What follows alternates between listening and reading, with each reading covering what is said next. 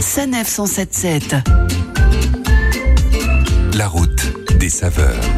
En cette période automnale où les températures fraîchissent ostensiblement, Claire a décidé, tenez-vous bien, de nous emmener sous le soleil des Seychelles sans prendre l'avion et sans dépenser une fortune. Alors Claire, ça ne va pas être possible car je ne sais pas nager. Pas d'inquiétude, Philippe. On part tout simplement en plein cœur de Paris, dans le 5e arrondissement, tout près de la gare d'Austerlitz. Il existe un endroit un peu paradisiaque.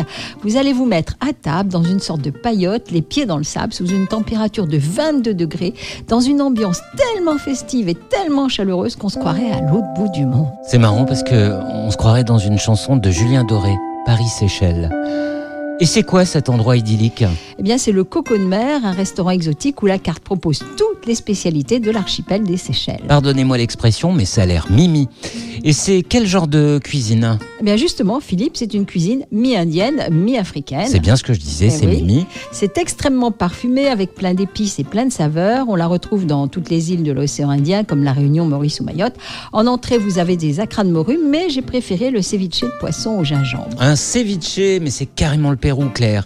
Et quel plat avez-vous choisi Alors j'ai choisi un vandaille de crevettes aux épices. Le vandaille, c'est une sauce à base de moutarde à l'ancienne, de vinaigre et d'épices. Et à la carte, vous avez aussi des currys de légumes, de bœuf ou un rougail de saucisse. Et moi j'adore le rougail de saucisse. Et le dessert, il est exotique aussi Oui, vous avez une mousse de mangue, un gâteau maison à la noix de coco ou un cheesecake aux fruits de la passion. De la passion à l'addition, il n'y a qu'un pas. C'est cher, euh, cher À peine 30 euros pour entrée, plat et dessert, c'est correct. Quittons à regret la chaleur du coco de mer pour frissonner sous les lanternes d'Halloween.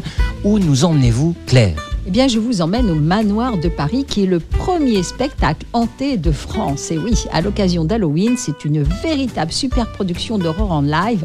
Ce show exclusif repousse les limites de la peur avec un scénario inédit, des centaines d'acteurs survoltés, des environnements et des effets totalement renouvelés. Je vous assure, Philippe, que frissons Mhm. et divertissement sont totalement garantis. Oh, mais je vous fais confiance. Et toute l'année, dans ce manoir de Paris, on retrouve toutes les légendes de la capitale, comme le fantôme de l'opéra de Gaston Leroux, ou bien sûr Notre-Dame de Paris de Victor Hugo. Merci beaucoup, Claire. Merci Philippe. Et à la semaine prochaine. À la semaine prochaine. Retrouvez toutes les chroniques de Sanef 177 sur sanef177.fr.